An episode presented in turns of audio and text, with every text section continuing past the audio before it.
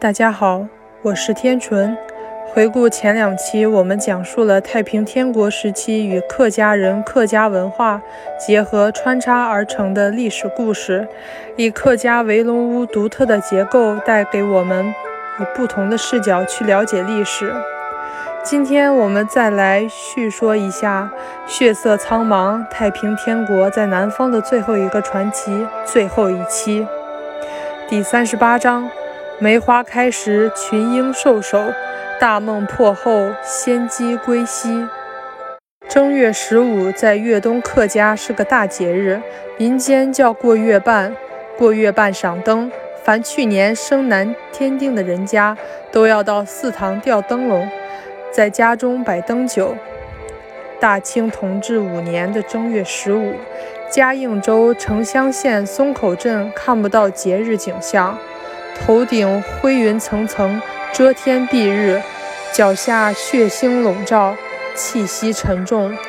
天道又暖和起来，人们脱下身上臃肿的棉袄，大家私下传递着一个信息：午时三刻，大沙坝斩长矛。口气里带着几分恐惧，几分兴奋，甚至几分莫名的满足。离午时三刻还早着呢。成群成群的男女老幼就往大沙背涌去，毕竟乡间难得一遇这样热闹的场面。在这阴气沉沉的大清同治五年正月十五的松口野间，反而腊梅怒放，一束束都是粉红重瓣的那种，铁色枝头缀得密密匝匝，梅花在此，真实罕物。年后几日严寒，梅花应该大放。人们议论，十几年不见这么好的梅花了。桃开福，梅开安。午时，大沙坝已是人山人海，还有人急着从镇上或者附近的村庄赶来。平地三声炮响，白面馒头起立，高声宣布：皇上、皇太后圣旨，胡永祥、洪德等一应长发余孽，错而丑类，无需援解京师。着于嘉应州就地处决，祸国殃民，本当一一凌迟细剐三千刀。今法外恩师，着进行斩首。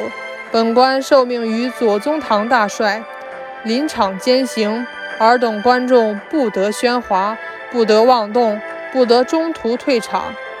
他举朱笔在令牌上一勾，远掷出去，待长毛贼。胡永祥，胡永祥官不是最大，但名气仅次于谭体元，故而被定为众福之首。他还是有两个清军士兵架着拖出，重重地灌在地上。他两手着地，竭力撑起上身，伸长脖子迎向屠刀。第二个受刑的是洪德，他不知何时又披上件破战袍。他睁开清兵的手，摆着非常瘸的脚步走出。神色异常平和，刘典以为洪德会强烈反弹，损他、笑他、骂他，然后他损回去、笑回去、骂回去，几番舌战，再以最终失败的事实击垮对方的精神防线，使他痛苦，使他害羞，使他自认活该。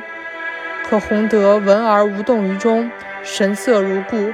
刘典大为扫兴，挥手道：“砍了。”洪德的头也不在此中，李百德花钱将他买回去。他为洪德预制了一口上好的柏木棺材，又于其妻阴居之侧为洪德挖了个深坑。洪德归殡之日，天昏地暗，细雨霏霏。柯树平、李姓一族的老人全来了。港头望转来时路，路及长妹想几长。对的，他是和和。头一年，和和与白举人先去大埔摆侯，执行洪德遗嘱。和和和白举人正式完婚，定居于柯树平邻近一村，活得清贫而安宁。和和一门心思要将阿爸的骸骨从侯番村迁移过来，因财力未逮，拖着。他期待于有生之年能完成此心愿。和和和举人去过大平，可没机会到栗子的同妹。阿银因为她与栗子一别，便寻了短见。